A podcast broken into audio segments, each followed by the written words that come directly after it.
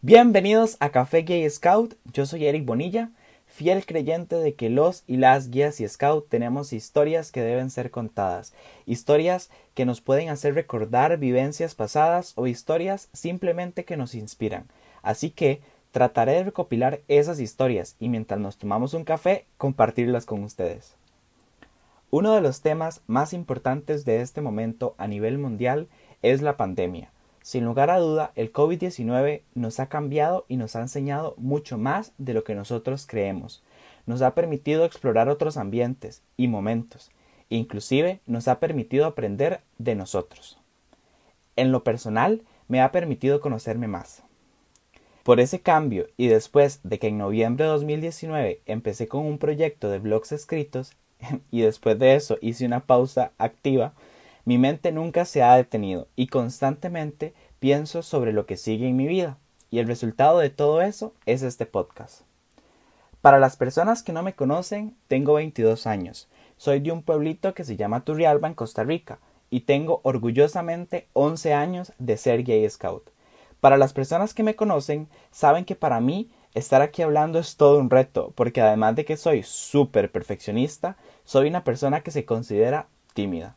Pero bueno, ya he hablado demasiado de mí y esa no es la idea de este podcast. Así que, comencemos.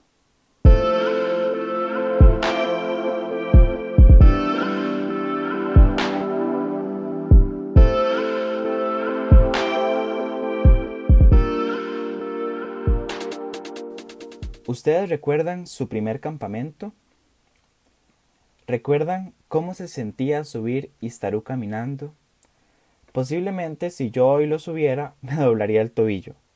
Pero aún recuerdo que en mi primer campamento estaba muy, muy inseguro. Tenía once años y nunca me había separado de mi mamá por más de dos días. Por cierto, mi mamá me hizo cargar desde Turrialba un litro de agua embotellada porque según ella, a donde íbamos no había. Así que ya podrán imaginar mi cara cuando tomé esa agua tan deliciosa que solo los que hemos ido a Istarú sabemos de qué estamos hablando. Hoy, una persona que admiro muchísimo accedió a contarme su historia en su primer campamento. Así que ojalá les guste esta historia tanto como a mí. Personalmente me he reído muchísimo. Hola, mi nombre es Charon Ávila y soy guía mayor del grupo 51 y esta es la historia de mi primer campo. Bueno, nos vamos a trasladar al 2015, que fue cuando yo ingresé al movimiento. Eh, recuerdo que mi dirigente me propuso que eh, fuera parte de este campa. La verdad, yo me moría de nervios, eh, pero a la vez estaba como muy ansiosa por tener esa experiencia. Yo había escuchado a mis amigos contar sus historias y la verdad yo ya quería tener como mi propia experiencia, mi propia historia. Em, Recuerdo que el día anterior invité a mis amigas a que se quedaran a dormir a mi casa porque yo de verdad estaba muy, muy nerviosa. Em, no dormimos porque también era como esa emoción de que por primera vez íbamos a viajar las tres juntas y revisábamos la maleta como mil veces y cada vez agregábamos algo más. Em, bueno, llegamos a la parada de buses, nos subimos al bus y, o sea, el bus no había ni arrancado y ya yo llevaba el estómago súper revuelto. Para salir de Turrialba son como cinco mil vueltas y cuando yo llegué a Cartago, lo primero que hice al bajarme del bus fue vomitar. Vomitar como si yo fuera un río. Mae, yo vomitaba demasiado. Y yo no me había percatado de que estaba vomitando justo al frente de un montón de scouts. Casi me muero de la vergüenza. Nos montamos a otro bus para ir a la zona de los Santos y bueno, yo no me aguantaba la maleta porque fui demasiado exagerada. Subí, o sea, no subí mi cama porque no podía, pero llevaba demasiadas cosas. Y nos dijeron como, bueno, vamos a empezar a caminar. Y yo como, ok, sí, caminemos. Eh, ya fue una de las caminatas más largas que he hecho en mi vida. Yo iba súper cansada y yo decía como, ¿qué es esta madre en que me vine a meter? Pero ya, llegamos, lo logré. Llegamos y fue como un día súper tranquilo, la verdad no hubo como tantas actividades. Y en la noche eh, de ese día hice mis primeros amigos. Y los hice como yo creo que la mayoría hemos hecho amigos en los scouts, que es jugando ninja. O sea, alguien ve a una persona vestida de azul en una posición muy extraña y de fijo es un scout haciendo amigos. eh, recuerdo que en la noche eh, nos dijeron como, chiquillos, vayan todos a cenar, prepárense su cena. Y pues ahí yo contenta me tocaba a mí cocinar. Pero yo no sé por qué a la gente se le ocurre llevar chorizo a un campamento. Prendían llamas, no exagero de verdad, prendían llamas por el aceite que eh, suelta el chorizo. Y cuando yo llegué con buena intención a agarrar el sartén como para ver qué hacía, el sartén se cayó. O sea, yo quedé con el mango del sartén en la mano y el sartén estaba en el piso. Todos los chorizos embarrados hasta más no poder de tierra. Y recuerdo a mi dirigente gritando y tratando de, no sé, de salvar los chorizos. Y yo nada más me reía, pero era como una risa de, ¿ahora qué hago? ¿Se van a morir de hambre? ¿Fue mi culpa? Ay, no sé, se me vinieron como 10.000 pensamientos en la mente. Y pues nada, mi, mi, dirigente me dijo como, no, o sea, tranquila, el sartén ya estaba malo y, no se podía evitar. La cosa fue que al final les dimos los chorizos al resto del grupo llenos de tierra. y no sé si se dieron cuenta o no, o era porque me vieron como súper nerviosa, pero nunca me dijeron nada y lo cual se los agradezco mucho. al siguiente día teníamos que volver a eh, levantar campamento alistar las maletas porque teníamos una segunda caminata que nos dijeron que era como mucho más ruda que la primera. Y era cierto. Eh, fue una caminata como, yo lo sentí como de, no sé, siete horas, se lo juro.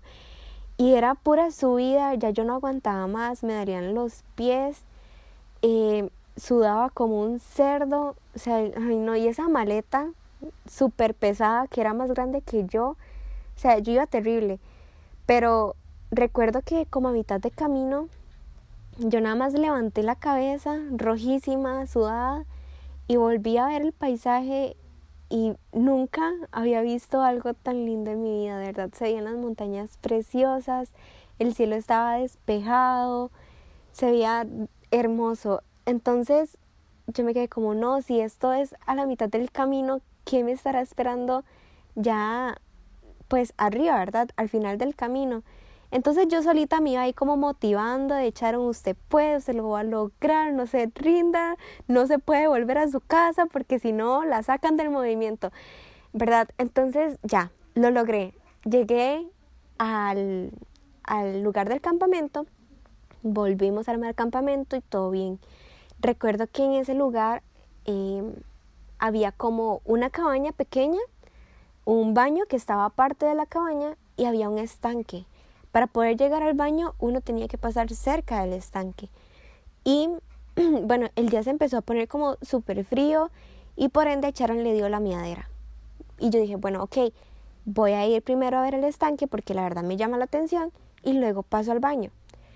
Lo que pasa es que yo llegué al estanque y no sabía que ahí habían animalitos cuidando su estanque habían dos gansos enormes, pero enormes y bravísimos. Entonces cuando yo llegué y esos gansos me vieron, los dos empezaron a corretearme por todo el campamento y pegaban unos gritos y yo pegaba más gritos que ellos y yo corría y corría.